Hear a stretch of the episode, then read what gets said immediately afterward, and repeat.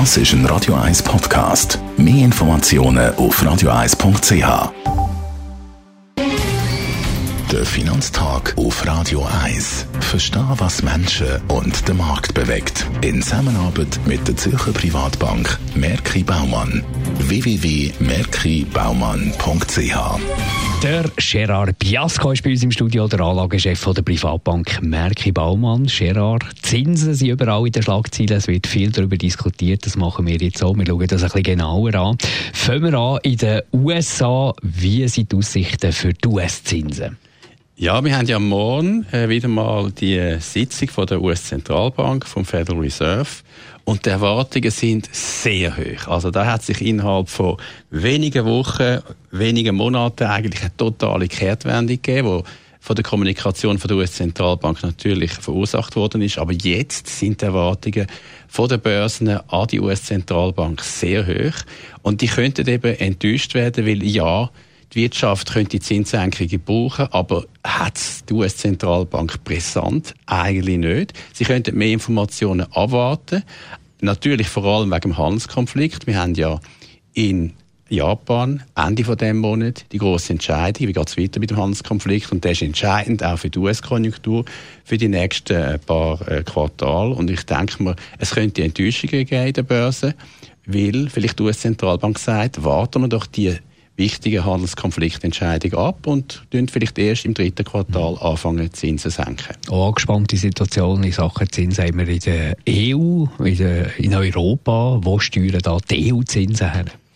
Ja, die Zinsen im, im Euroraum sind natürlich äh, schon negativ wie wir es auch in der Schweiz. Und äh, natürlich haben wir auch von der Europäischen Zentralbank, von der offiziellen in der letzten Zeit so ein bisschen Kommunikationsausrichtung bekommen, dass es auf jeden Fall mal keine Zinserhöhungen mehr gibt.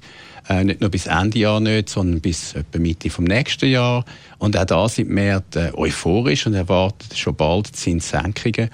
Äh, der Draghi und auch andere Offizielle haben gesagt, sie sind vorbereitet, Zinsen, also Geldpolitik anzupassen.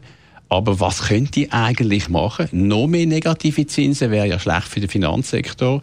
Ich denke, die Konjunktur- und die Inflationsentwicklung ist natürlich in der Eurozone schlechter, das heißt tiefer als in Amerika.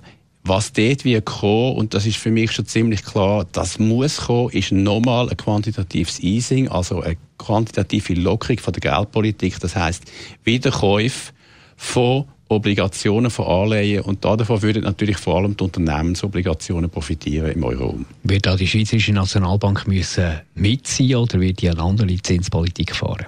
Ja, auch die SMB hat äh, ja letzte Woche äh, wieder mal kommuniziert. Und äh, dort sagt man eigentlich ähnlich wie in der Europäischen Zentralbank, auch bei der Schweizerischen Nationalbank sagt man, man ist parat, man ist bereit, man sieht die Konjunkturrisiken, aber die Schweizerische Nationalbank darf einfach nicht vor der EZB, vor der Europäischen Zentralbank Zinsen ähm, anpassen gegen weil das wäre natürlich gar nicht gut für die Schweizer Franken. Die Exportindustrie braucht, dass die Zinsdifferenzial weiterhin eher äh, von der Europäischen Zentralbank getrieben werden und nicht von der Schweizerischen Zentralbank. Und äh, der entscheidende Punkt ist natürlich, dass äh, die schweizerische Wirtschaft als Exportwirtschaft abhängig ist von der Eurozone. Also man wartet lieber ab, was die EZB macht. Danke vielmals für die Einschätzungen, Gerard Biasco, Anlagechef bei der Privatbank Merki Baumann. Der Finanztag gibt es auch als Podcast auf radioeis.ch. Präsentiert von der Zürcher Privatbank Merki Baumann. www.merkibaumann.ch